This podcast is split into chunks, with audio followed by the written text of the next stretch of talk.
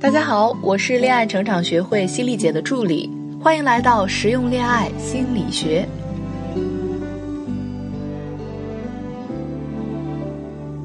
最近不少学员都咨询过我一个问题，说，貌似自己在付出了真心之后，男人就开始不珍惜自己了，感觉恋爱一点意思都没有。姑娘们本来觉得恋爱不就应该用心的爱对方吗？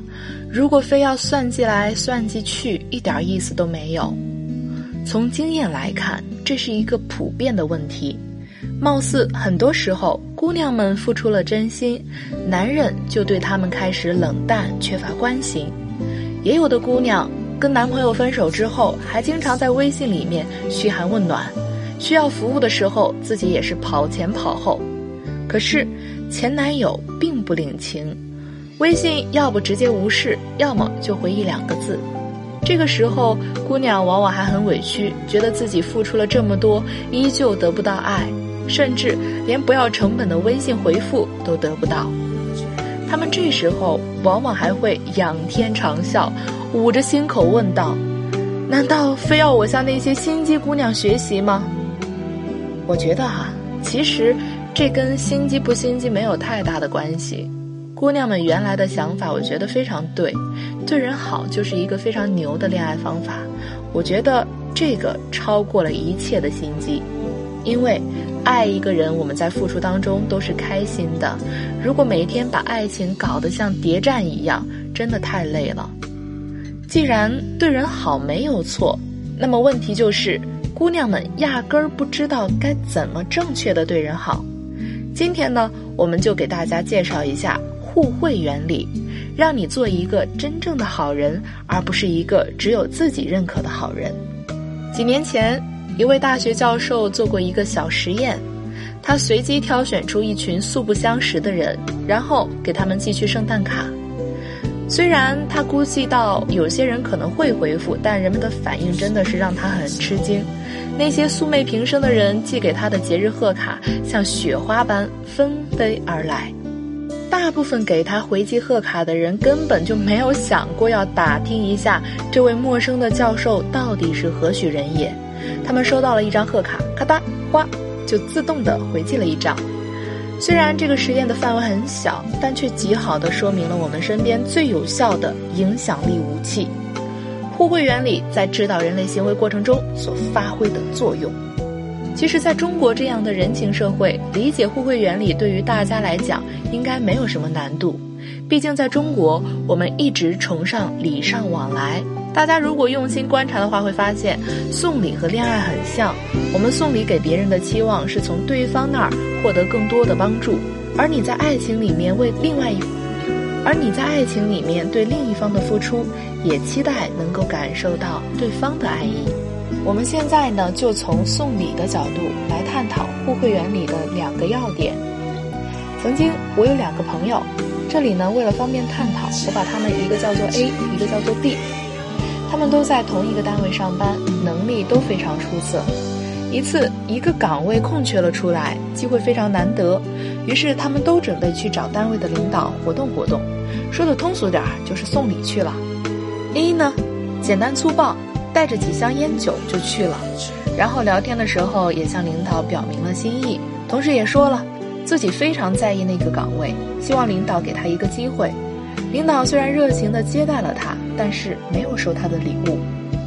B 呢，很聪明，没有急着去送礼，而是打听了一圈，了解到这个领导非常喜欢日本流行的铁壶，是一个收藏迷。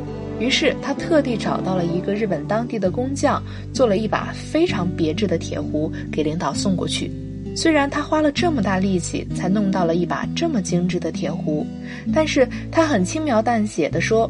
这是去日本玩的时候无意间看到的，当时觉得挺漂亮就买了。听说您非常懂铁壶，懂得收藏和保养，所以觉得还是放在您这儿比较合适，就给您带来了。这叫宝剑赠英雄。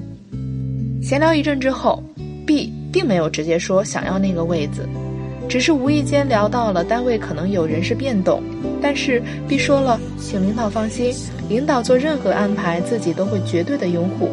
同样，如果领导愿意给自己压任务、给责任，自己也非常乐意接受组织的考验。最后呢，领导把礼物收了，那个岗位也归了 B。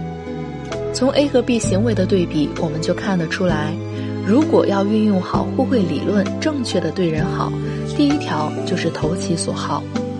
你想想，烟酒这个东西，人家会缺吗？还有，送这个东西会让别人觉得你很俗，送礼得让别人舒服。你给我送这个，搞得好像我很贪钱。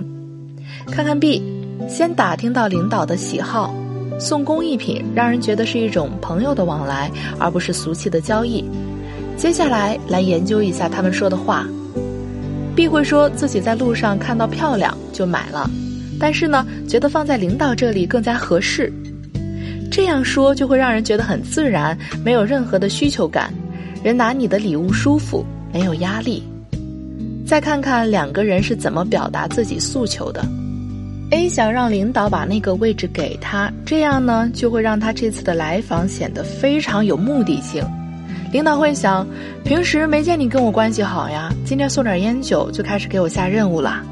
再说收你这个可是有贪污之嫌，一定不能收。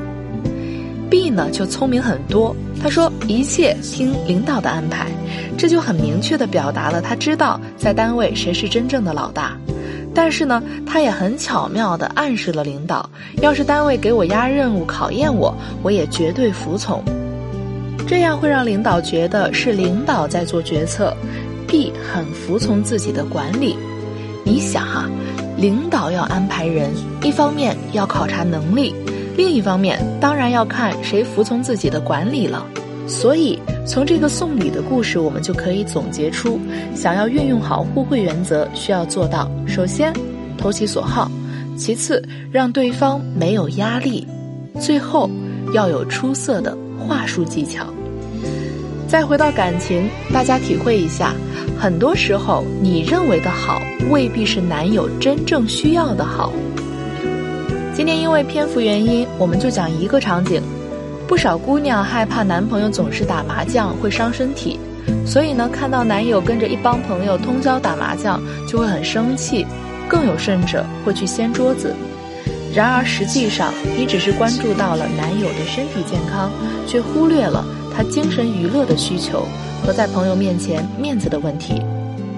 最恰当的做法是，你别去干涉，叫上外卖，给他还有朋友们送过去。麻将打久了，肚子总会饿。你再问一问朋友们有没有其他需要服务的，然后巧妙地跟男朋友说一句：“别拖着朋友们玩太久，别把这帮朋友累坏了。”这样，一方面男人会觉得你太给他面子了，其他朋友肯定也会在他面前夸你这个女朋友真懂事儿；另一方面，你还巧妙地表达了让他注意健康的态度，这样说他反而没有逆反心理。今天的内容就到这里。如果大家想要了解更多的恋爱技能，可以关注我们的微信公众号“恋爱成长学会”，或者勾搭我的助理咨询师小楠楠“恋爱成长零幺幺”，让我们为你答疑解惑。好啦，让我们下周如约相见。